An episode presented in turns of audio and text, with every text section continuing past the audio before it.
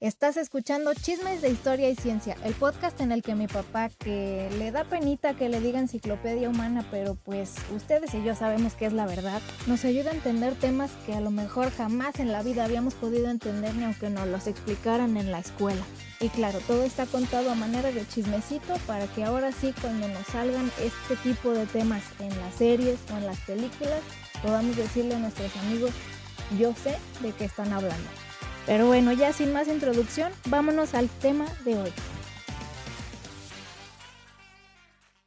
Hola, hola, ¿qué tal a todos? ¿Cómo están? Bienvenidos a otro episodio más de Chismes de Historia y Ciencia. Como siempre, yo me encuentro aquí con mi papá que se llama Fernando Navarro. Hola. Y yo soy Rubí Navarro. ¿Cómo estás, hija? Muy bien, ¿y tú? Bien, mi princesita. Bueno, bueno. Pues hoy venimos, ahora sí que con un tema que nos han pedido mucho y pues también ha estado sonando por ahí en las noticias, aunque pareciera que hubiera hecho más escándalo lo que se lo, que se expresó, pero pues se tomó algo X.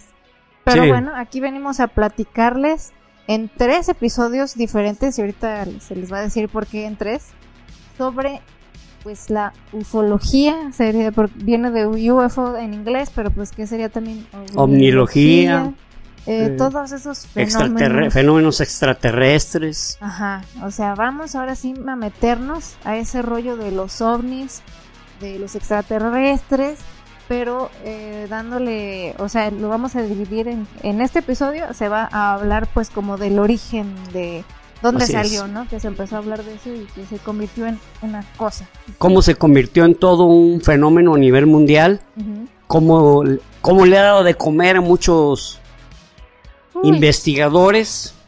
Hasta pueblos enteros. Y hasta pueblos enteros, hasta pueblos que... Sí, sí, en realidad así ha sido, ¿no? Eh, que, que hasta ciudad, eh, pueblos... No, no pueblos, no puedo hablar de ciudades. Pueblos que realmente viven de, de eso, de un... De, hasta de un rumor entonces, este, eh, es, es, realmente todo un fenómeno este, este, este tema.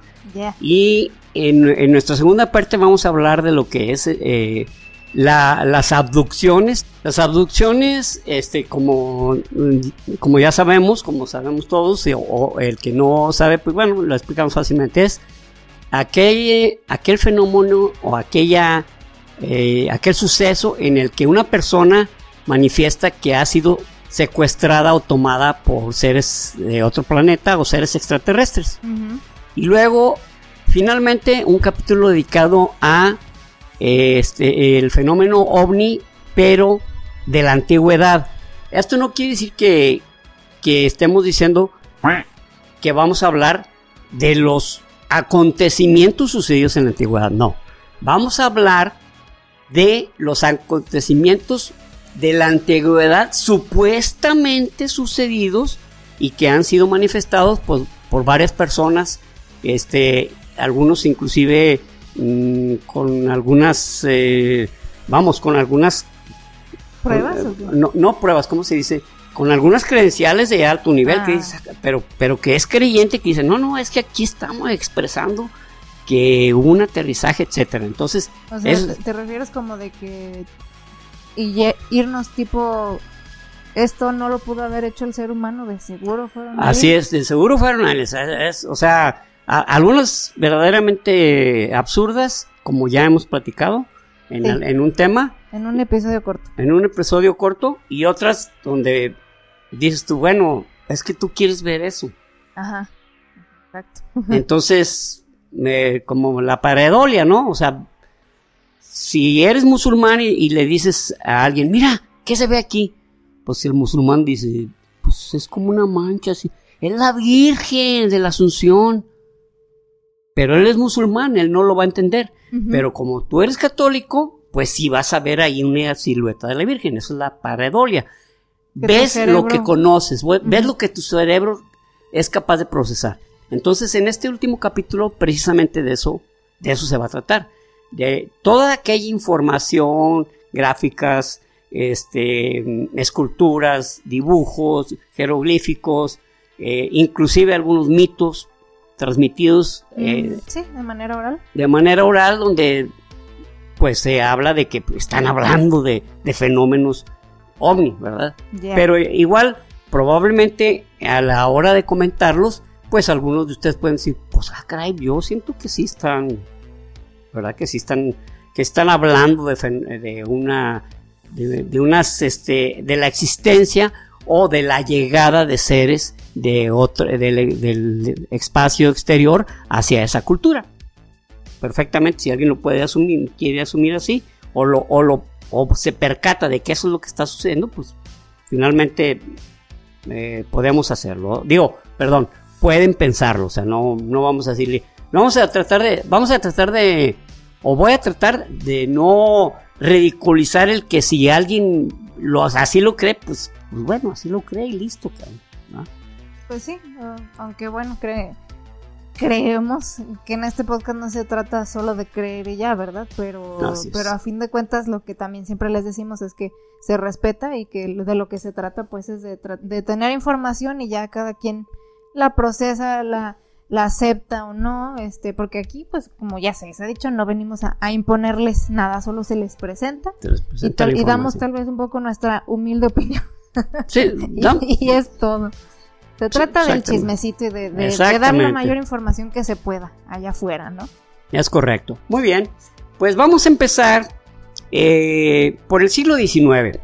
Y el siglo XIX fue eh, lo que cuando ya empezaban muchos movimientos, eh, digamos, muchos pensamientos científicos que verdaderamente estaban impulsando a la humanidad y que le estaban haciendo expandir su mente a muchas personas. O sea, ya no, ya no era el, el típico, la típica creencia o el típico suceso o el típico rumor que se creía a pie juntillas y que todo el mundo seguía porque estábamos como en una especie de, de burbuja, sino que ya eh, con la- el avance de la ciencia ya eh, este, estamos hablando de una revolución científica que a mi parecer fue iniciada por Isaac Newton. O sea, aunque hubo anteriormente a, Galileo, Kepler, etcétera, pero fue realmente Isaac Newton el que le dio sentido a la ciencia al decir esto se explica porque todo cuerpo permanece. Es que creo que es eso, él lo explicó. Exactamente. Porque ellos decían, bueno, pues la Tierra está acá, o, o no esto, o sea, no, la Tierra no es el centro del universo, así hacían afirma- afirmaciones correctas, pues que ellos habían ya este encontrado. Procesado o encontrado en su Exacto. mente, ¿no? Pero Isaac Newton dio explicaciones. ¿Por qué giran? Ujú. ¿Por qué se detienen? ¿Por qué se cae? X, o sea, Ujú. ya, ya, ya encontró, como decimos en ingeniería, un modelo matemático al problema. En ingeniería, si tienes un problema X y lo conviertes en un modelo matemático, ya le puedes, ya puedes emitir una solución porque ya lo convertiste. Lo primero es convertirlo en un modelo matemático, fue lo que hizo Isaac Newton. Al avanzar ciencia, convertir el universo en un modelo matemático, algo que podía medirse, podían extraerse números, podían medir eh, bajo ciertos parámetros, velocidad, fuerza, aceleración, ya tenía todo ya te- eh, a temperatura, ya tenía todo nombre y apellido, por así decirlo, ¿no? Exacto. Entonces, eso, eso expandió la, menta- la mente de, de, pues, de la humanidad en general. Y luego vino Charles Darwin, este, donde, pues, de una manera que provocó, pues, en su momento un gran movimiento, una, una sacudida, eh, empezó a, eh, más bien, no empezó, sino expuso cómo el hombre de dónde venía. Venía de un proceso evolutivo en donde la evolución se explicaba no como la capacidad de, de una especie de ser más fuerte y permanecer, sino la capacidad de adaptarse y permanecer. Entonces eso, eso fue realmente algo pues, que, que sacudió, ¿no? Porque Sí, claro. no, no era, eh, o sea, ¿por qué? Porque nos quitó del, del pedestal, pedestal. ¿verdad? De, de, de, de- de los elegidos de Dios y los que tenemos que Hechos- derecho. Hechos personalmente por Dios. Hechos personalmente a su imagen y semejanza y por lo tanto, pues los reyes de la tierra y los reyes del universo. Sí, sí, universo. los reyes del universo. Pues, y por lo tanto tendría- teníamos derecho a matar animales, a esclavizar a personas, entre otras cosas, ¿para qué quiero seguir? Pero también en, eh, en 1862, un, un, frase, un francés que se, llama, se llamaba, perdón, Camille eh, o como, como de Flam, o este, sacó una obra que se llamaba La pluralidad de los mundos habitados. Eso, o sea, fue un trancazo. O sea, estaba afirmando en su obra que había otros mundos que estaban habitados. Que ya también, ¿se acuerdan?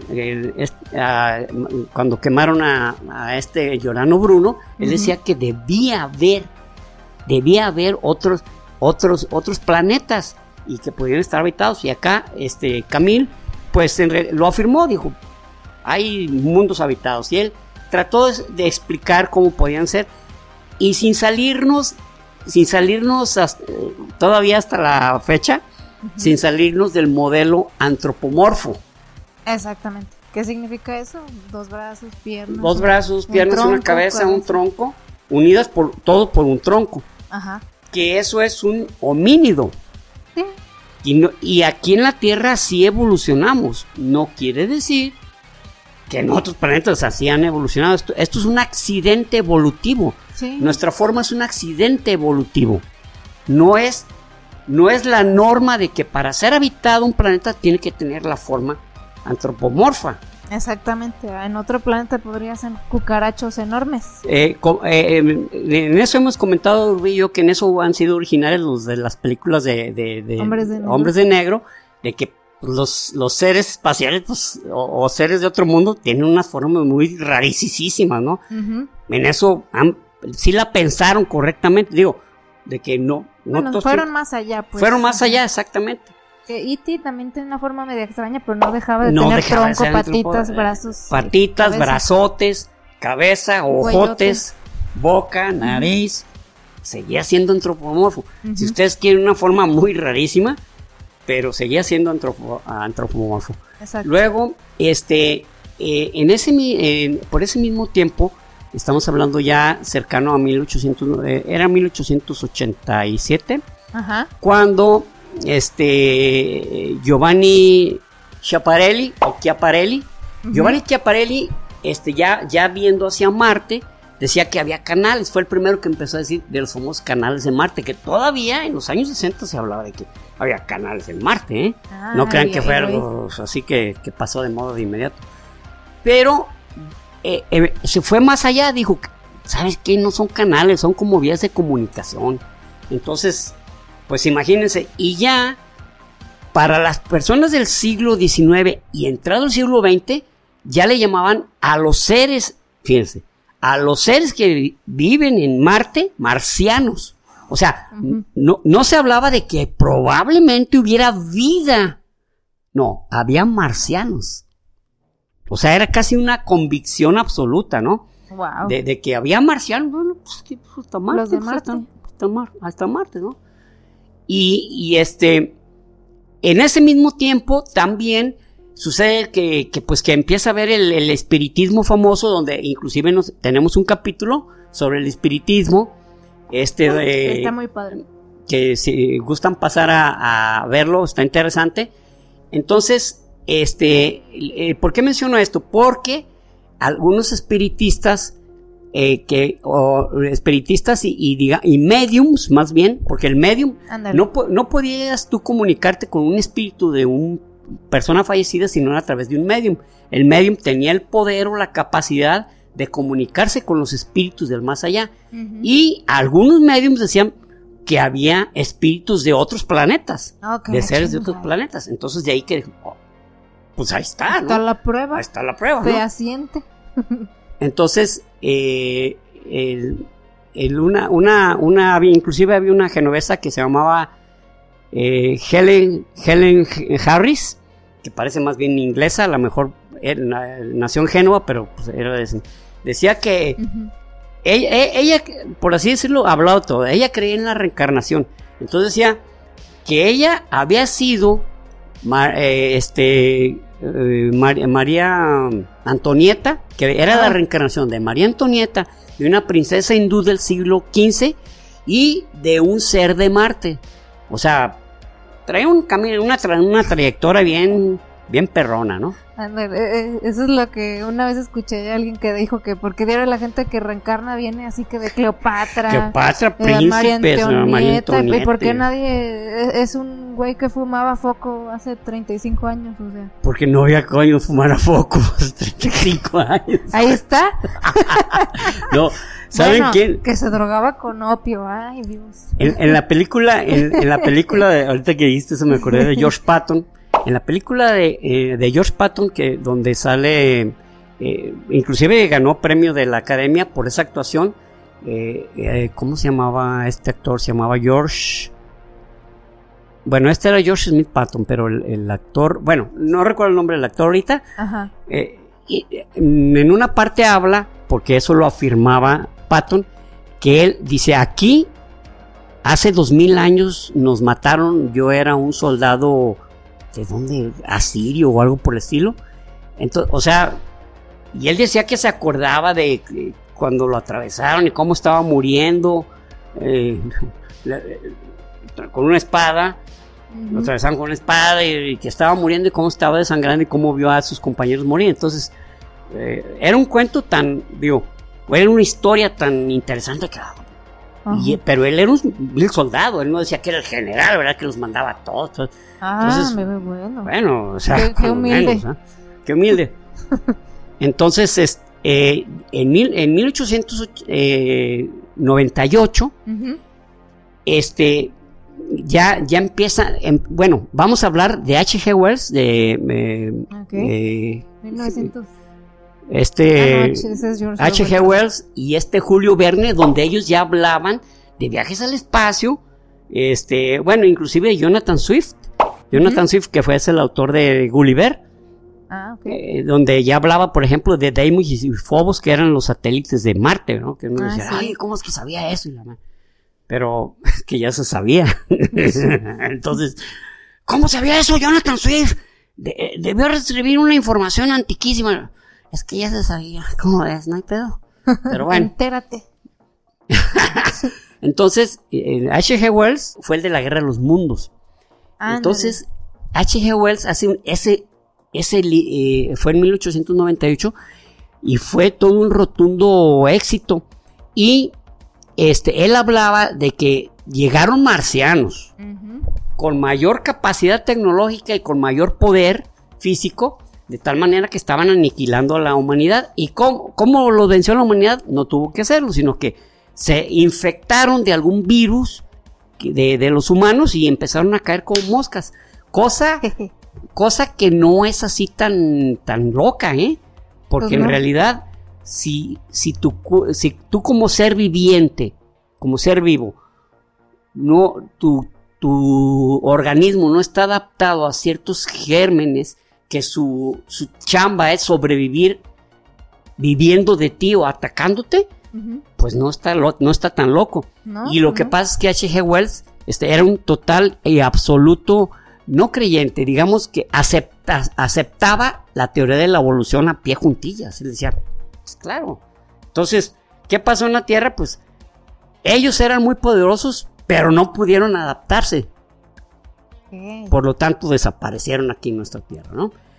Entonces, y pues fue un libro muy interesante en ese tiempo. Claro. Eh, y, lue- y en ese tiempo también estaba la teosofía, Madame, eh, con eh, Madame Blavatsky, que, que ella hizo una mezcla entre filosofía occidental. Al referirme a fi- filosofía occidental, Sócrates, Platón, Aristóteles, XXX, Y, y la filosofía oriental, que es otro, son otras personas, la religión hindú y, y una serie de mezclas ahí tan eh, y ella ah y ella decía que de otros mundos, ¿no? De otros de, de- del cosmos, pues había otros mundos que también participaban seres superiores, ¿no?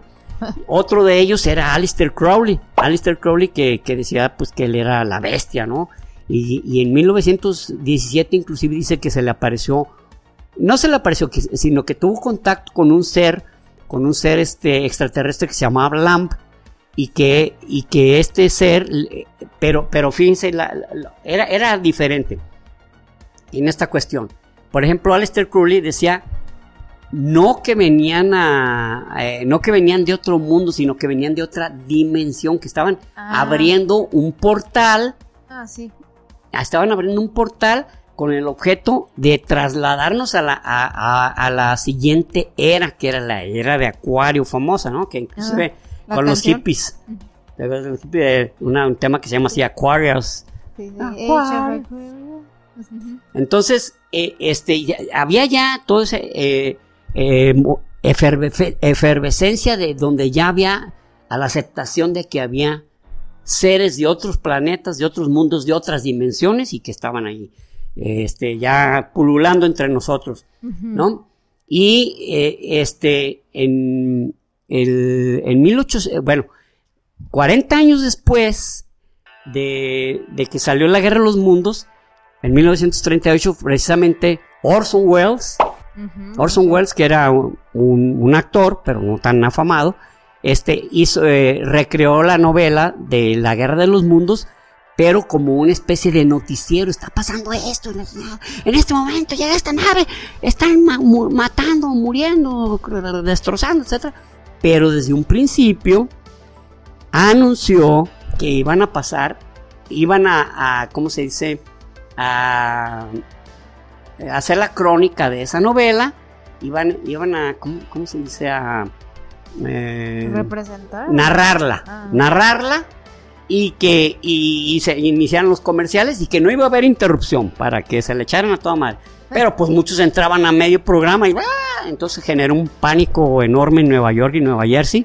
Terrible, fue algo verdaderamente desastroso, se creó un caos horrible, a personas que hasta repartiendo su, su lana, este, hubo hasta algunos intentos de suicidio. Ajá. Este, no tengo cifra, de- pero sí hubo algunos, algunos muertitos y ya después este Orson Welles, pues se, vamos, pidió disculpas y dijo que pues que desde un principio que se estaba anunciando a través de la CBS Radio Ajá. que iba a haber ese programa, esa Pero- narrado por Orson Welles Que es una ficción. y que es ficción, que está basada en la novela de H.G. Wells, La Guerra de los Mundos, pero pues alguien llegó tardito, tardecito y no había escuchado los anuncios, o sea, no Claro. contaron con eso.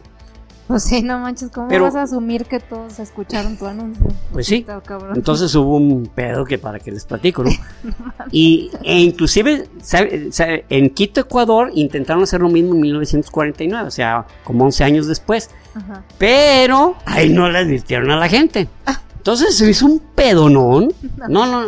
¿Y qué hicieron las personas? Ya fueron las que se estaban tan asustadas, pues estaban encabronadísimas y fueron y destruyeron la, la- la- el lugar donde estaba la radiodifusora y hasta hubo muertos y hasta la quemaron. O sea, pinche madre. Encabronadísimos. Le digo, pinche vato, nos hiciste cagar chorro verde, güey, hijo de la Pues chingada". sí. Sus tazazos nos llevamos, ¿no? Entonces ahí sí fue algo, pues medio feo, ¿verdad? No tuvieron. Ala. Si acá no tuvieron algunas precauciones, acá les valió. Precauciones valió mal, ¿no? Ni siquiera era en el Día de los Inocentes. No, no, no, no. Imagínense. Madre. Hijo de la chingada, pues a que- quemaron la radiodifusora. O sea, sí hubo disturbios muy feos.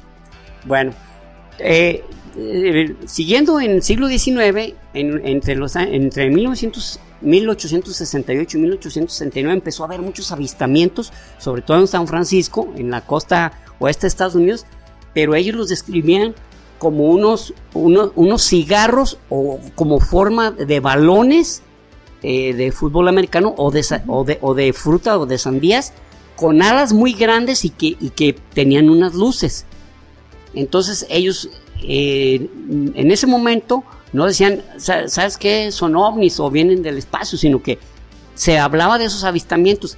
Que esos avistamientos también hubo en la costa este, hubo también en Omaha y en Chicago. Entonces se empezaron a atribuir a cierta, o bueno, después se empezaron a atribuir algunas pruebas que estaban haciendo los norteamericanos con, con bueno, so- sobre todo este, con eh, un, un vehículo que se llamaba el, el aero, Aerostar o no, eh, no, no recuerdo bien el nombre, pero era como un tipo Zeppelin. Todo, eh, que poco después de eso, en 1904, pues ya llegó la avia- aviación con los hermanos Wright. Pero Sí. en ese tiempo se, se cree que se estaban probando como tipo Zeppelin. Quienes lo lograron fueron los alemanes. Y se acabó la era de los Zeppelin cuando el, el, el este Hindenburg en, 1900 en 1937 llega a Nueva York hace la trayectoria desde Berlín en Nueva York y cuando va aterrizando explota, o sea, fue algo, fue una terrible, inclusive en el disco de Led Zeppelin, en el primero, Led Zeppelin 1, aparece en blanco y negro esa, esa imagen de cuando el Hindenburg explotó, ¿no? Sí, entonces... Sí, estuvo muy feo. Y, y, vaya que siempre, o sea, con hidrógeno, pues era realmente siempre fue muy peligroso. Claro. Y entonces, este, eh, empezó, empezaban ya ciertos que avistamientos, ¿no? Digamos avistamientos.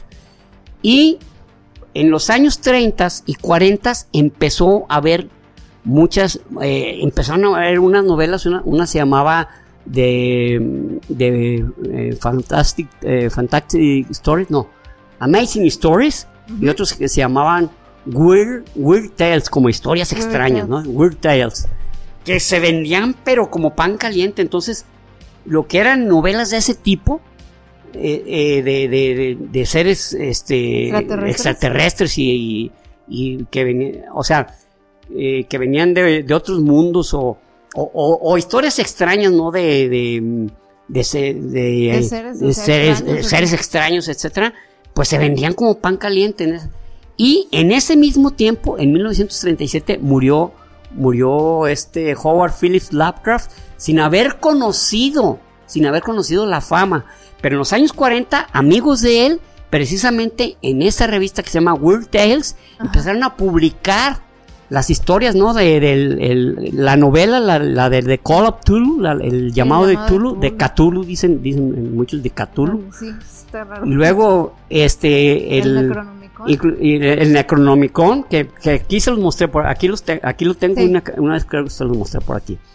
Que es un libro, pues, que de, que de hechizos y, es muy raro, a mí me aburrió ya como la mitad, dije, ya no, ya, yo creo, ya me torturé demasiado.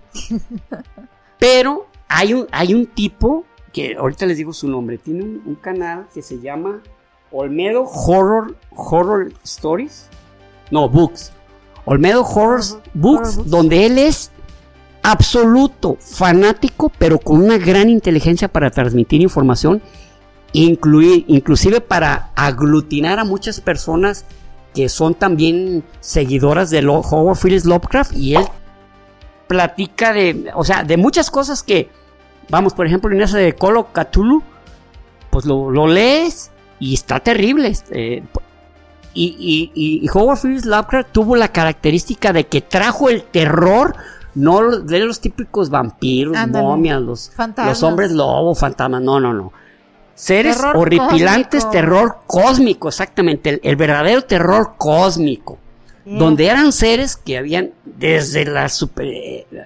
Es más, el, el, el, este, el Necronomicon dice que en realidad se llama eh, Alasif, Asif, no, que, no que en realidad, en realidad se llama Necronomicon, pero que se llama, aquí se fue traducido como Al Asif, Asif, y que se encontró un escrito este y que la persona que lo que lo había leído se había vuelto loco, etcétera, etcétera. Y pero pero este Howard Phillips o, Lovecraft, voy a decir Lovecraft, HP Lovecraft logró este provocar ese terror que, no, no podía venir de, la Tierra nada más, no, este venía de las profundidades del universo, ¿no? Eh, eh, está chingón él porque fue más allá, o sea, fue más allá. el primero que hizo eso de irse de lo tradicional y la neta que sí te transportaba sí, sí. a otro pedo y hasta la fecha tiene influencia. Hasta hay películas donde no, no pareciera que están influidas por sus libros, pero lo están. La última de Suicide Squad, que salió hace como tres años. Tienen una, eh, uno de los monstruos que salen es una estrellotota con un ojo aquí en el centro, que la verdad está medio tierna pues ahí, pero, pero pues va destruyendo porque está toda grande. Y Ahí esa hace referencia a un libro de Lovecraft que se llama En las montañas de la locura.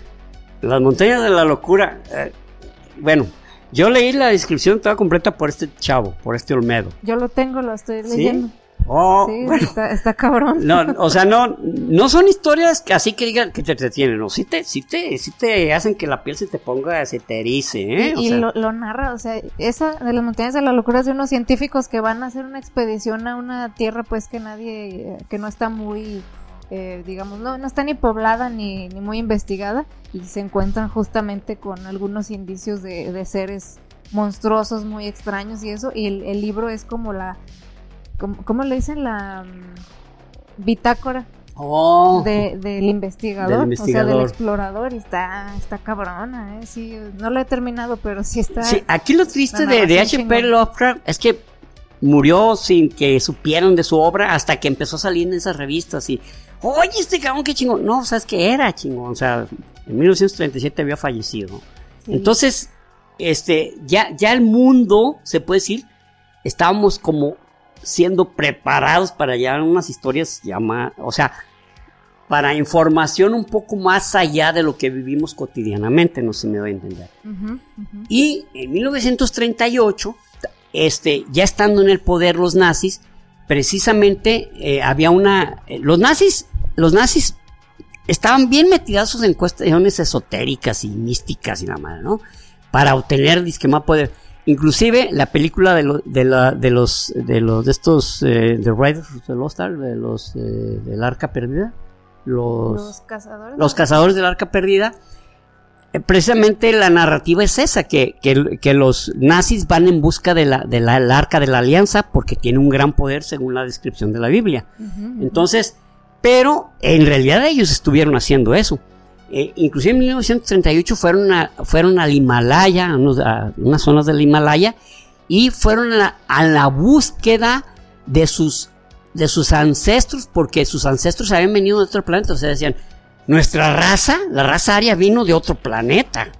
Claro. No, somos de este planetilla. este planeta los, los, de este planeta pedorro son para que sean nuestros esclavos. Mm. No sé si sabían. Que entonces, te enteres, mi ciela. Entonces, sí, o sea, hubo, hubo eh, expediciones de ese tipo de los nazis, ¿no? pues eran bien así rarillos, ¿no? se iban por unas tangentes que dices, ay, Tenían, tenían pues, pues algunas órdenes, órdenes este, tipo logias, el anillo de los nivelungos, eh, era de, de Nerve, Nerves, de Nerve. Nerve era una agrupación también extrañísima, también donde había rituales tipo francmasonería, pero digamos, un poquito más de, más ocultismo, ¿no? Tiene que ver más con el ocultismo. Entonces, este, bueno, eh, inicia la, Primera Guerra Mundial y, con ello, este, eh, en 1900, eh, ya, ya desde 1939, que ya están, que a, finales ya entran en guerra prácticamente los ingleses, entre los 39, 40 y 41, que ya hay vuelos entre los ingleses, veían luces que se desplazaban en el cielo y ellos les llamaban Foo Fighters. Los Foo Fighters. Uno de mis grupos preferidos, no es por nada. Ahí está todo uniformado. Eh, todo uniformado. Me vine ad hoc. Este, entonces, los Foo Fighters eran, pues, eh, naves, naves, entre comillas, que ellos no sabían explicar porque volaban con cierta linealidad, eh, bajo cierta velocidad y en ciertos momentos se suspendía su vuelo y luego desaparecían.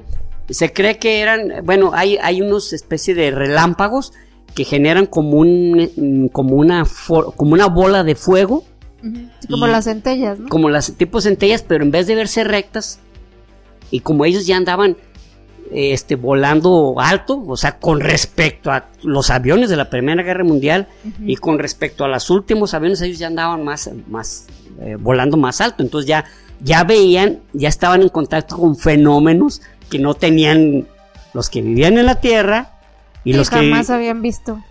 Eh, entonces ya, ya, estaban sujetos a, a, la vista de fenómenos más extraños, ¿no?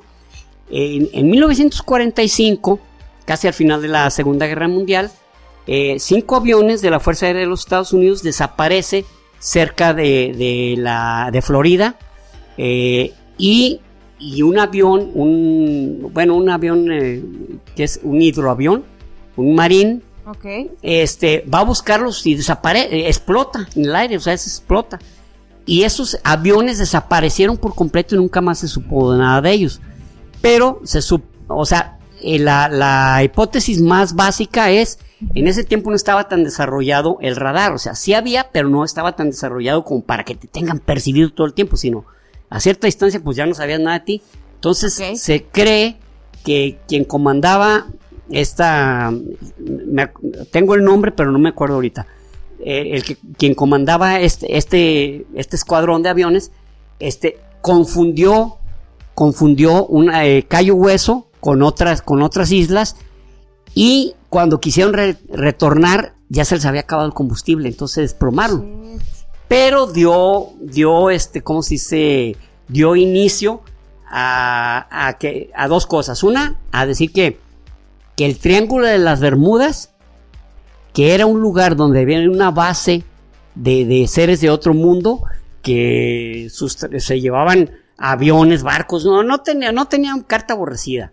Y que ahí, porque ahí se, hay, inclusive hay un barco muy grande, el Cyclops, que, que ahí, sin siquiera emitir una señal de auxilio, pero luego les voy a platicar de eso sobre las olas monstruo, es interesante, porque se creían que las olas monstruo eran, eran fenómenos, no, no, que eran, o sea, sí, que sí, o sea, que algunos marinos decían, oiga, dicen, ay, estos güeyes, 30 metros, no mames, o sea, de 10 pisos, un edificio de 10 pisos.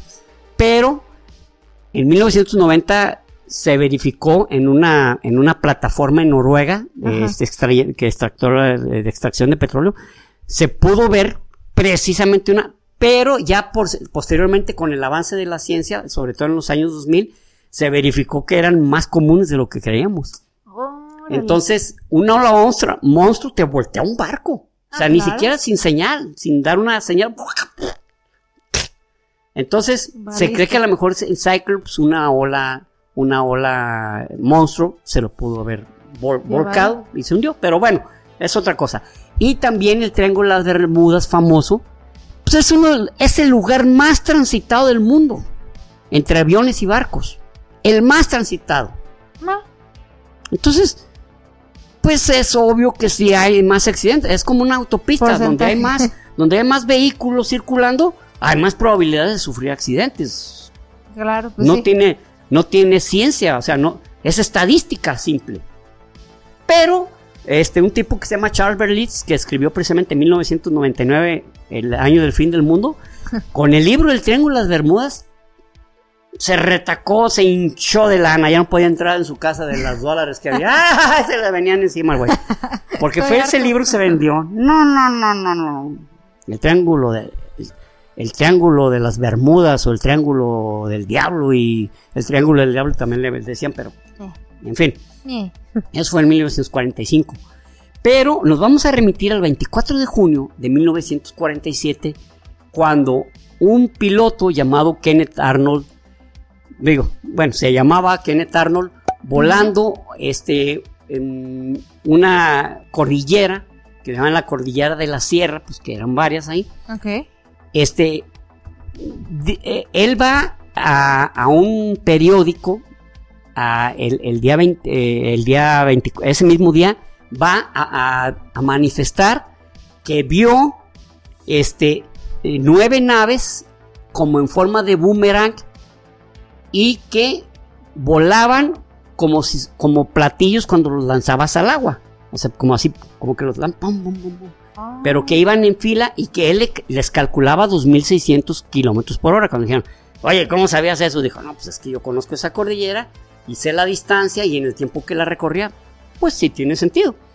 Pero eh, él, él quiso manifestarlo a la Fuerza Aérea, pero como en la Fuerza Aérea estaba estaba cerrado, digamos, el cuartel, fue y lo dijo el periódico. Y al siguiente día el periódico, el 25 de junio, el, el, este periodista habla de que Kenneth Arnold vio unos platillos voladores, o sea, mezcló, ¿verdad? ah, ya. Que volaban como, como, como, platillo, en el agua, pero que eran como tipo boomerang. Y cuando, y fue él aclarar el asunto, no, no, no, espérense, o sea, yo les dije que eran como, pero ya la palabra platillo volador se apoderó se apoderó del, del pensamiento y del lenguaje del lector común.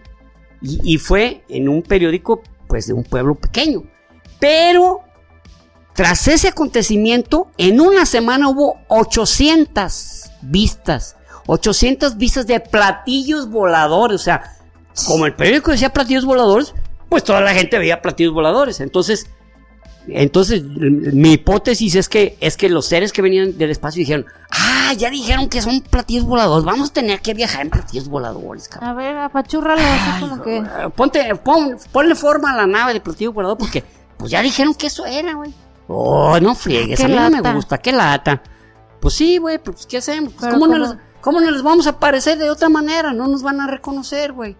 Ah, sí, es cierto. No había pensado en eso. como tenemos bien mucha tecnología, tenemos bien lo bueno es que es bien fácil. Podemos cambiarlo al momento que sea. O sea, en el siglo XIX, a finales del siglo XIX, se hablaba inclusive de, de, de apariciones, digamos, no apariciones, perdón, de, de este eh, avistamientos, avistamientos en forma de cigarro.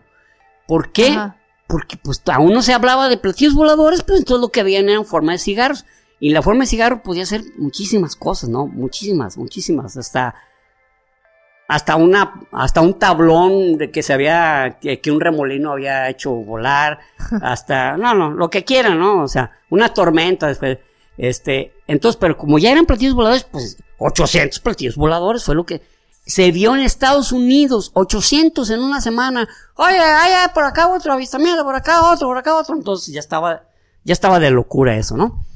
Entonces, este, ya, eh, em, eh, era tanta la, la, la, histeria, pues que ya los periódicos, pero los, los periodistas sabían que iba a ser una, una, ¿cómo se dice? Una vaca que se le iba a acabar la leche. Entonces era el momento de seguir explotando. Mm. Alguien medio decía, sí, sí, es que vimos unos pues, como platillos voladores. Ándale, sí, sí, como platillos voladores. ¡Eh, la señora Juanita Pérez se vieron unos platillos voladores. Ah, y, está tremendamente asustada. Y la señora, oiga, échale, échale, échale. Hágale así.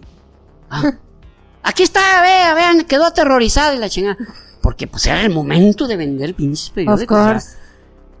Y para su, y para su mayor, ¿cómo se dice? Suerte, el 2 de julio, este, eh, bueno, pasó el 2 de julio, pero fue hasta en, el, el 5 de julio de 1947, en Nuevo México, en esta, en la ciudad esta, ¿cómo se llama la ah, capital? Sí, es... Tan fácil. Me vas a decir me va a dar coraje. A mí también. Ah. Roswell. Uh, madre. un, un, Roswell que se que se habían encontrado que se había encontrado restos de una nave que se había estrellado porque pues él ya había visto que había platillos pues, se estrelló un platillo inmediatamente fueron de la fuerza aérea Roswell para que se den una idea dónde está ubicado Roswell está cerca de donde están los Álamos, ¿no? Los Álamos fue, fue donde se hicieron los, Álamos es donde o sea, fue donde estaban haciendo, ¿cómo se puede decir? Recopilando toda, todos los accesorios, ingredientes, material, este, estructuras para la bomba atómica en los Álamos y en el Álamo, en Álamo Gordo, el site del, de Álamo Gordo donde había sido explotada la bomba atómica, estaba ahí y entonces y había una como un, un, cuartel aéreo de la Fuerza Aérea. Entonces, eh, Roswell estaba, estaba rodeado totalmente de eso. Entonces, cuando hay esa información, llegan de la Fuerza Aérea y ya sabían de qué se trataba.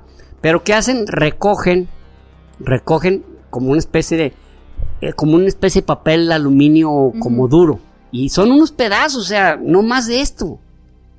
Pero, pero con, pero ya se había, como, como eso fue el 5, el, 5 de julio, y había quedado desde el 2 de julio, él le dijo al sheriff, el sheriff fue con los de la Fuerza Aérea, entonces ya, ya, entre las personas de Roswell se había dicho que habían, se habían llevado la nave, y que la nave había cuerpos de, de, de alienígenas ahí, eh, en el, se habían estrellado, o sea, bien chingones para llegar hasta la Tierra, y no poder aterrizarlos muy pendejos, o sea. Yo creo que andaban pedos. Yo pienso que sí, pienso que dijeron, oye, vamos probando este, que le dicen porro aquí, se pusieron bien zorrascados y pum, se embarraron, porque eso nomás, o sea.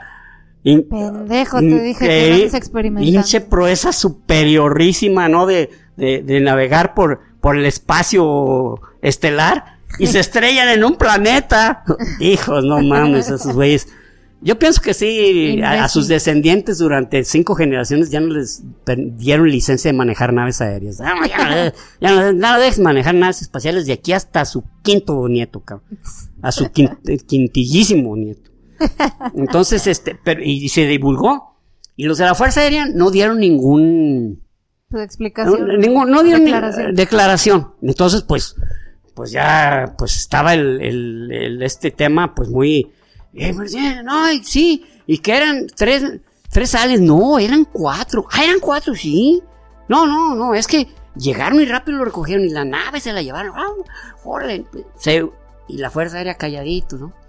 Pero empezó a haber ya avistamientos por todo. Empezó inclusive hasta en el mundo, en algunos lugares, a ver algunos avistamientos por ahí que, que no tenían la capacidad de difusión que tenían los gringos, ¿no? O sea, sus gringos es... Ah, sí. Pues ellos, el sistema capitalista hay que venderte lo que sea, cabrón. Y si, es, noticia, pues, pues también, cabrón. Vámonos. Vámonos, cabrón. Que... Entonces, en 1952 este, eh, estando todavía Harry, Harry Truman, pues, este, dice, oye, eh, pues, necesito que me, que me ayuden, o sea, ya llevamos, ya se llevaban dos mil y tantas, dos mil y tantos, este, mm, eh, avistamientos sin explicación, obviamente, pues no había, no había una explicación inmediata, entonces nombra, nombra a este, a una persona Edward James Ruppelt fue nombrado por, por el presidente Truman para que se encargara de, hacer un dossier de los avistamientos. Entonces, este, eh, eso fue su, chamba, recopilar. Y, en, en 1953 eh, resulta, perdón, el mismo 1952, en julio de 1952, en el mismo Washington se ven cinco, cinco este, luces ahí suspendidas. Entonces, la misma, ah, lo, vieron ciudadanos, lo los vieron soldados, los vieron. Entonces, pues, este, pues se, generó el pánico. Claro. Entonces, a la siguiente semana, una semana posteriormente, volvió a suceder lo mismo, pero ya esas, las naves, les voy a decir así, ya se pararon sobre el Capitolio y ahí quedaron un rato y luego se pararon sobre el Pentágono. O sea, andaban en zonas súper restringidas. Y fue el Washington Post. O sea, no era cualquier pinche periodiquito el que estaba dando la noticia. Entonces hubo una histeria general porque desaparecieron. Desaparecieron, entonces decían, no, pues a la siguiente semana van a volver. Entonces Estaban ahí midiendo el agua a los camotes. Sí. Entonces, este, la Fuerza Aérea, el general Paul Scanford, da una, eh, invita a, todo, a todos los medios, a todos los medios, periódicos, televisión, radio, lo que sea, para dar una conferencia de prensa acerca de los avistamientos. Y, y, manifiesta que lo que había sido eran unas lentes, unas lentes de, de, de vapor o, o, de, o de aire caliente que habían atrapado aire frío. Entonces, esa fue su explicación. Sí, fíjense, eso pasó, el señor. Entonces, los meteorólogos no se la creyeron. Nadie se la creyó. Dijeron, no mames.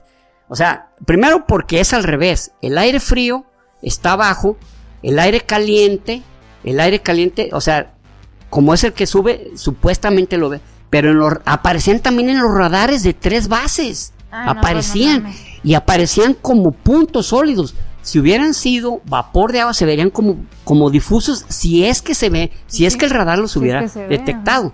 Entonces, al, al haber, eh, ¿saben qué? Aquí se, ni los mismos, ni los mismos este, del, del, del libro azul se la creen. Entonces dicen, ¿saben qué? No. Esto no, esta no es la explicación que vamos a poner en el libro azul. Le vamos a poner explicación no, desconocida. Es, es la única que ellos literalmente dijeron, aquí no sabemos qué es lo que se vio. Y ya no volvieron a aparecer.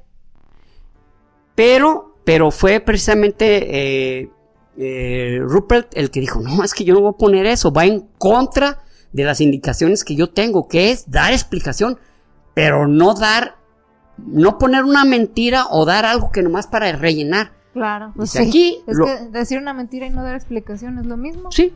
Y inclusive en 1953 renuncia Rupert. Dice, no, ¿saben qué? Pues me están pidiendo, o sea, porque ya Estados Unidos dice, no, no, no, ¿sabes qué necesitamos? Que les explicaciones rápidas y que les dé salida y que digas que son pinches... Eh, lo que sea. Lo que sea, cabrón. Pero entonces él dice, no, ¿sabes qué? Si, si no voy a tener carta, carta abierta para, para este, investigar, pues, pues, no tiene caso. O sea, va en contra de mis principios y en contra de lo, del proyecto eh, Libro Azul original. entonces, y entonces eh, eh, aparece en escena un tipo de apellido Hike. Hike, inclusive, él, él ya empieza a, hacer, a, estudiar de manera más profunda y a, seguir todos los casos.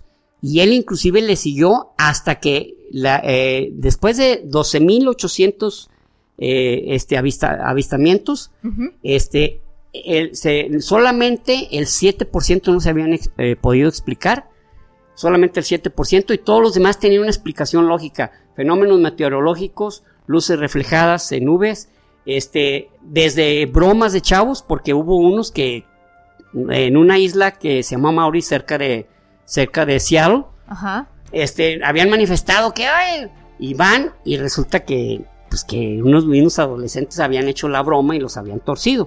De hecho, un pescador de ahí, eh, que no recuerdo ahorita su nombre, eh, se apellida Mouth, Mouth, pero no recuerdo su nombre. Él dijo, no, pues bien, pues sí pasó, sí pasó, sí, sí hubo una nave. Pero vino una, un señor, pues con un traje negro y me dijo, ¿sabe qué? Usted no vio Usted nada. no vio nada. ¿Y de dónde creen que nacieron los hombres de negro? Entonces de ahí nació todo eso, que, que había, que cuando había un avistamiento, que iban con las personas y les decían, ¿sabes qué? ¿No viste nada? O o que los torturaban o que los hacían que se les olvidara. Entonces, y, fue por ese pescador que no, llegó un, tipo en un traje y me dijo que usted no vio nada, ¿eh? No, Le hizo así con una plumita. Eso ya es parte de la película, pero usted no vio nada, ¿verdad? Pues, pues no. Si usted dice que no, pues no hay nada. Entonces, este, eh, fue en 1969, precisamente el 16 de diciembre de 1969, cuando ya se da por terminada el, proyecto Libro Azul y ya entonces viene el, informe Condom, el informe Condom que da, eh, que, que, dice, bueno, de todo esto que recopilamos podemos concluir esto. Pero, este, entonces, a partir de ese momento, eh, no de ese momento, sino que ya en la época, de, ya en los setentas, que ya había habido, bueno, hubo, hubo un, ahí un acontecimiento en 1975, que, donde se hablaba de que había naves espaciales eh, eh, en el hangar 18 de la base Wright. Ah, Wright Patterson. Hangar 18, inclusive hay, un tema de, de Megadeth, que así se llama, que, por cierto me gusta mucho el tema. Sí, a mí también. Y, luego, y en el área 51, y en el área 51 tenía la característica, bueno, de que tenía, era una super base, es, una super base para que puedas acercarte, está bien del pedo, está ahí, está visualizada y hasta el año 2013, hasta el año 2013, Estados Unidos aceptó su existencia. su pinche madre. ¿Cómo ven? Pero, ¿por qué? Porque ahí es donde se hacían los, las, naves de eh, prototipo, los U-2, el SR-71, el B2, que, que les llamaban Scanworks, eran, eran como talleres, talleres mofeta o talleres zorrillo, no sé por qué le decían así, Scanworks, ah, sí. y donde, donde, se, donde se generaban esos prototipos de aviones y no tenían que saber que estaban haciendo, haciendo eh, prototipos, inclusive en los años, a finales de los 40 había un avión que le decían el pancake, el pancake volante, porque esa forma tenía, pero no funcionó ese prototipo y lo desecharon. Entonces, no podían, no podían, este, eh, manifestar, sí, a, ver, ¿para qué la tienen? Pues estamos haciendo unos, no, no, no, no, aquí no hay nada, pero oye, ¿y eso que estoy viendo? No estás viendo nada, güey. No viste nada. no viste nada. Y mira, la poca, iba a decir poca vergüenza, pero ¿cómo son los, de curiosos? ¿Cómo son de curiosos los gringos? Curiosito. Hay un pueblito cerca del, del, del, este, el área 51. El área 51 que se llama Rachel. Y está, está igual, igual que este otro pueblo. Roswell. De Roswell, donde se va, se- te Souvenirs. viste, souvenirs, trajes completos, llaveritos, igualito, vive de lo mismo porque está ahí la, el área 51. Sí. Y dice el área y luego pasa por ahí una carretera estatal y fíjense, en 1993 es, eh, los mismos gringos le pusieron a la carretera estatal la carretera extraterrestre, o sea, oficialmente se llama la carretera extraterrestre. Vi un video de un chavo que fue a ese pueblito y para después irse al área 50, 51 y el hotel donde durmió, todo puro, todo era de aliens. Fue a comer un lugar de puro, de Ah. cosas de aliens. Y llegó a la- al área 51 y dijo un dato que no sé si sea cierto, a lo mejor tú me sabes decir. Que es el único lugar en el mundo que, que no aparece como en Google Maps y es. Bueno, no, no, no aparece, aunque se ve como, como un espacio en blanco, Ajá, Ah, sí. sí, como un espacio en blanco, Sí, ajá, exacto, sí, pero como que no, no lo No, no, no, se te ven los lleva ahí, no te, o sea, no te No, dice. Si tú dices, eh, área dónde está. 51, nunca llegas. Y si tú dices, bueno, está cerca de Rachel, me acerco por aquí, por acá, no vas a dar, o sea, no, no vas a ver los edificios ni nada. Ujú, ujú. Así, dice, 2003 hasta 2013 dijeron, bueno, sí existe, güey, ya para qué. Bueno, sí vieron algo. Sí, bien, esa hombre. Y, y llegó un momento, llegó un momento que estaba, está, está, porque a la está tan, tan ¿Protegido? profundamente, no, no, no, del protegido ni te digo, o sea, no te puedes ni acercar mucho, te, sí te dejan acercar hasta cierto punto, pero hasta ahí no crees que, pero sí. está, es- está tan divulgado que, que, que en el área 51 hay naves que han hecho progresar a los Estados Unidos a través de ingeniería inversa. Ok. Ese término, pues yo creo que lo conocen. Es, Sí, a sí, ver, sí. ¿cómo es? Deshaces un, algo y lo vuelves a armar y ya dices, ah, así. Así pues, y pues con eso han progresado, con eso han progresado los gringos a través de ingeniería inversa.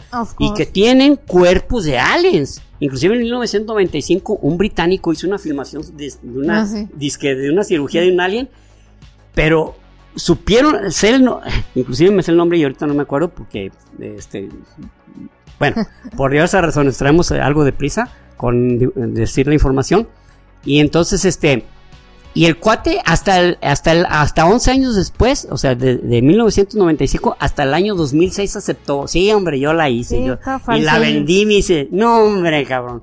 La vendí a quién sabe cuántas televisoras, revistas. Y, es un lanonón porque pues, se veía muy real.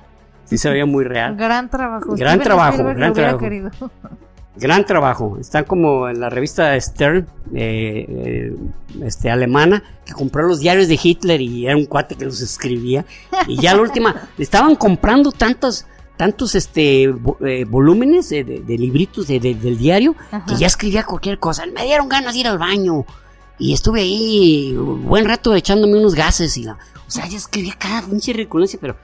Pero, sí, pues, pero como había habido un suizo que había dicho que sí, sí, sí, no, es la letra de Hit- Hitler. Y hablando de, de- de suizos, había un, había un ufólogo que se llamaba Billy Mayer, que él decía que él tenía contacto con... Entonces él ya tenía inclusive hasta muchas personas que lo seguían porque decía, vamos a tener un avistamiento de naves en la noche. Y, y- y le hacía como tipo eh, el rey desnudo. ¡Eh, eh, eh! Ahí van tres naves. Y todos, ¡oh, es cierto! ¡Wow! ¡Qué maravilla! Y pues qué chingado, no había nada. Pero como él lo estaba viendo, Ajá. pues de pendejos decían que no. No Oh, querías mira, quedar mira, como están estúpida. Oh, tenemos que saludar. Humo, humo. Ya están todos los pendejos. Humo, humo. Despídense. Solo bajen la mano y quédense en silencio. Ya se fueron. Oh, sí, sí, los vi partir. Se, se sintió. Hijo de la... Hasta me dio frío. No, no, no, no, no. Pero el que de a tiro hizo un pinche lanonón con mentiras fue ah, en los 50 un tipo que se llamaba George Adamski, de origen polaco. No, no, él había viajado a Marte, viajó a quién sé cuántos planetas, describía, describió los viajes y la y escribió varios libros sobre eso y tenía, a la fecha, sigue una fundación de, de- George Adamski que, que, pues él, él, él fue seleccionado por los hermanos del espacio para que diera información. Entonces Ah, George Adamski ok. es, es como un profeta, era como un profeta. Of course. Y chingón para mentir, pero también le hizo a ganar un lado. Y George Adamski dentro de la, de, de la ufología, eh, llamémosle así, porque sí se Ujú. le llama ufología, es todo un personaje porque porque él estuvo al encuentro de varios. No, y déjense que una vez se le aparecieron, no se le aparecieron, sino tuvo una, un encuentro, porque no, no es aparición, ¿verdad? Tuvo un encuentro con unos, este, eh, extraterrestres rubios tipo y altos tipo escandinavos, bien caritas, cabrón. Pero ellos, ellos eran pleyadianos, venían de las Pléyades. Entonces, oh. él agarró muy buen contacto con los pleyadianos y le dieron mucha información. Pero información verdaderamente super necesaria. Oye, ¿qué dijo, cabrón? Dinos, que tengamos cuidado con las bombas atómicas porque un día nos vamos a autodestruir y que cada bomba atómica contamina brutalmente. Que ya no sigamos con esa práctica. Me dijeron, diles a los de tu gobierno que ya no sigan haciendo pruebas nucleares. Claro que es información importante. Genio. genio, ¿verdad? O sea, y aliméntate sanamente, come frutas y verduras. O sea, le dieron una información brutalmente. No, no, no, no. hasta que se me abrió un tercer ojo. Sí, sí, de Más de escuchar eso. No, no, no. Bueno, pues entre en, ya, ya duró muchos años, estamos hablando de casi más de 20 años, de que como ya, ya no le hacían tanto caso a la, a la este, a, los avistamientos, pues ya, ya no, ya no había avistamientos casi, pues no les hacían caso, güey. pues, pues ya no había avistamientos. Yo solo quiero ser popular. Yo solo quiero, yo no más. Ya está pasando de moda. Ya está pasando de moda esto. Pero resulta que en 1910, perdón, en el año 2017, este, una, hubo eh, una, a través del New York Times, New York Times, salió una publicación de un tipo que se llama Luis Elizondo, que él era jefe de inteligencia de la, de la Fuerza Aérea, eh, o sea, no jefe de inteligencia, sino uno de los, de los directivos de inteligencia, y el cual este, se le había dado la consigna de la verificación de naves eh, extraterrestres o naves de alta tecnología. Y entonces, este, e, eso, eh, bueno, sale esa publicación y, ah, cabrón, que ya se había terminado este tema del libro azul y eso. Pero rascándole, ven, a ver, ¿quién lo publica esto? Y lo publica Leslie King y un tipo que se llama Ralph Blumenthal, que eran unos ufólogos así, pero apasionados. Inclusive Leslie King había publicado algunos libros sobre no estamos solos, ¿verdad? Y, quiero creer. Uno que se llama, ah, eh, eh, en eso se puede resumir también muchas cosas. Quiero creer. Sí, el I want to believe. I want to believe. O sea, quiero creer. Inclusive de, los de los de estos este X, ¿cómo se llaman los expedientes, X? Hay, la segunda película se llama Quiero creer. Y yo cuando lo escucho esa frase me da me causa mucha risa porque digo, exactamente, o sea, quieres creer. O sea, ni tu, ni tu mente lo puede, lo puede aceptar, pero tú quieres. Tú quieres creer en algo, quieres creer. De hecho, esto de los avistamientos es parte de la necesidad humana de sentir que no estamos solos y que estamos acompañados de seres superiores que, que lo más probable es que nos vayan a salvar, no nos van a permitir que nos destruyamos y que son muy poderosos y que pueden viajar y nos pueden llevar y nos pueden salvar. Es parte de esa necesidad humana de, de sentirse, de sentirnos que estamos, no, que no podemos estar bajo nuestros propios medios. Tiene que haber alguien más poderoso que nos va a llevar y que nos va a salvar y que va a permitir que sobrevivamos. Es parte de esa, e, eh, necesidad lo que hace que podamos creer en ovnis y todas esas cosas, ¿no? Entonces, cuando sale esa publicación y ven que estas personas lo publican, se van más atrás y dicen, a ver, ¿quién, por qué Luis Elizondo les da esta información? diciendo que es información este, confidencial. Si la puedo publicar así y regalarla, esto no es tan confidencial. Pero sí existía ese departamento. Y ese departamento había recibido un recurso y había estado desde el 2007 hasta el 2011 y había habido un senador que había pedido recursos. El senador Henry pidió un recurso al Senado precisamente para darle seguimiento a este estudio. entonces, eh, y fue cuando nombraron a Lizondo. Pero ¿quién, ¿quién había presionado al senador para eso? Si era un programa que ya se había terminado. Le iban a invertir otra vez dinero cuando en el 69 decían, ¿para qué le seguimos metiendo dinero a lo mismo? Entonces, se dan se verifican que este fue tan terco, o sea, Henry Reed estuvo luchando porque él estuvo trabajando hacía unos años, 10 años, con un tipo que se llama Robert Bigelow, que es al que le dieron, a esa empresa le dieron la consigna que se llama, se llama la empresa Bigelow Space. Bigelow Space es una empresa a la que le dieron el, el, el, ¿sabes qué? Tú recopilas la información, investiga y todo. Y yo, y Robert Bigelow, un ufólogo, confeso. Pero le había dado mucha lana a Henry Reed para su campaña, entonces Henry presionó, le dan sus 20 millones, sigue la investigación, nombran a Elizondo, Elizondo ve que el gobierno pues no le hace mucho caso, y entonces dice, van a ver, voy a decirle a los periódicos, adelante. Dile. Diles. Pero entonces, eso fue en el 2017, y el 27, el, 27 de julio, o sea, hace menos de un mes, ya ven que salieron unos tipos ahí. Bueno, en julio ya. Ah, perdón. Como dos meses.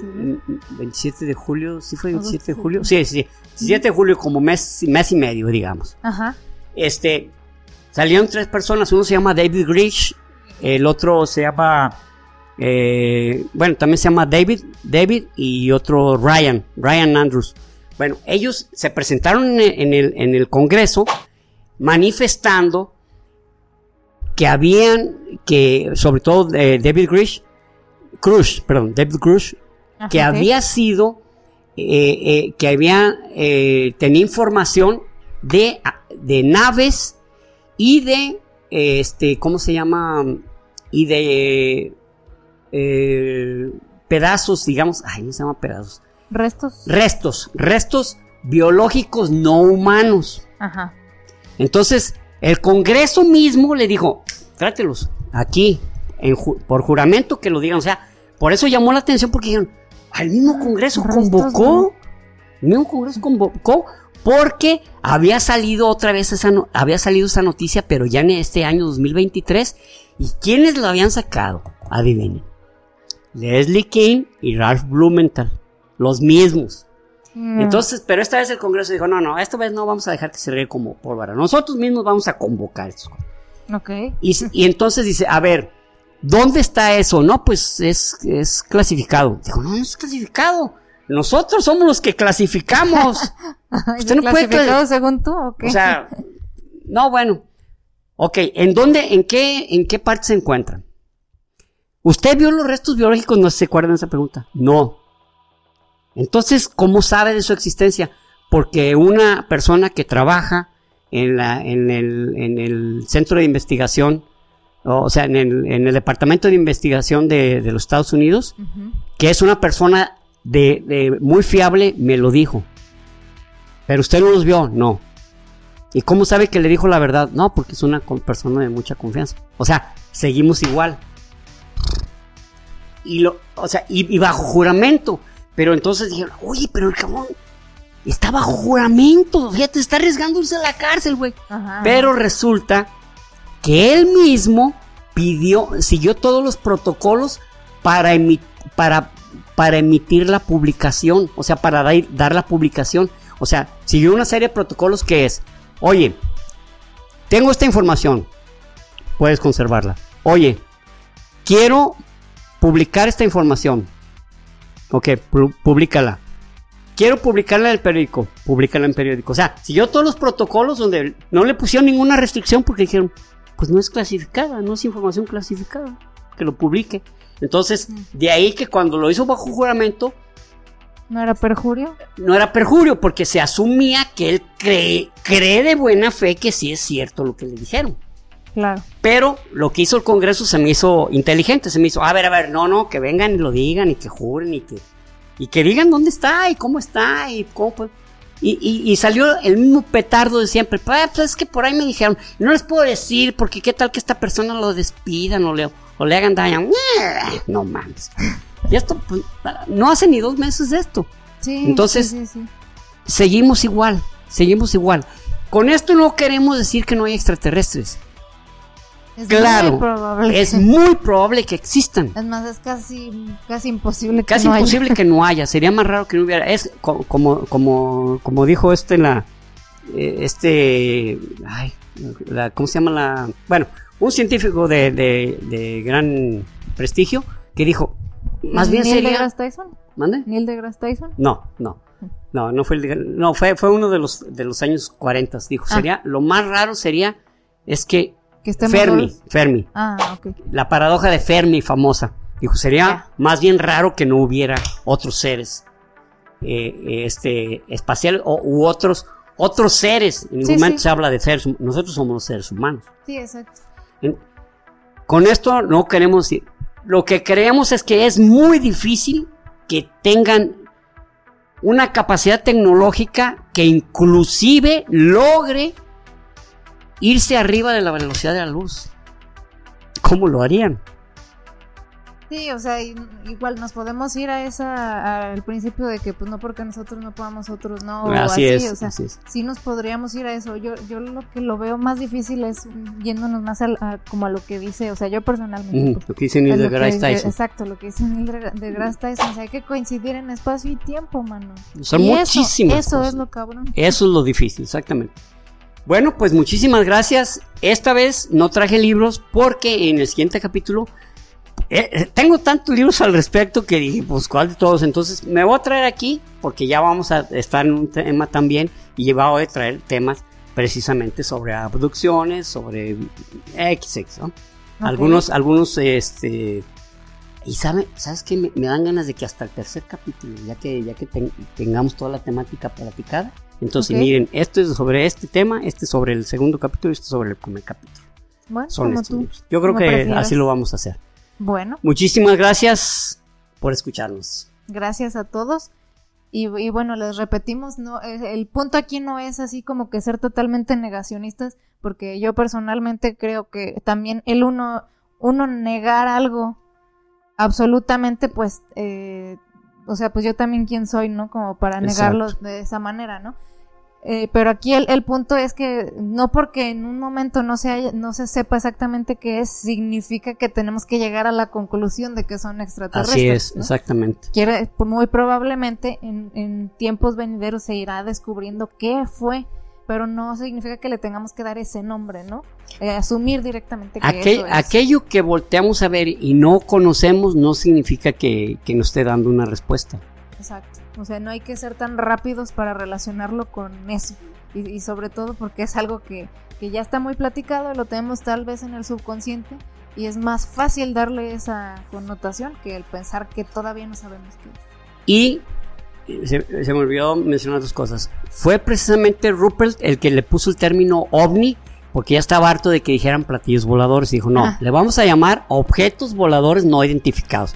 Que con eso objeto volador, lo que sea, Que que, que vuele y que no identificas es un ovni. Y actualmente se le llama FANIS. O sea, fenómenos, eh, fenómenos aeronáuticos no identificados. Puede ser cualquier... fenómenos aéreos no identificados. Puede ser cualquier fenómeno, fenómeno, no Ujú. nomás objeto. Exacto, exacto. O sea, amplía el espectro. Porque pueden ser luces, ¿verdad? Pueden ser luces. Por eso es FANIS. Así es. Muy bien, pues vámonos rápido a los saludos de hoy. El primero es para Dabs1588. Dice que nos ganamos un suscriptor y que qué manera tan divertida de explicar sus dos temas favoritos. Muchas gracias. Vámonos, qué bueno que- te divertiste. Y un abrazo. Y, y bienvenido, ¿verdad? El siguiente es para Pablo Bast, eh, 07, no, Pablo Basto, 7073. Dice que el podcast es adictivo.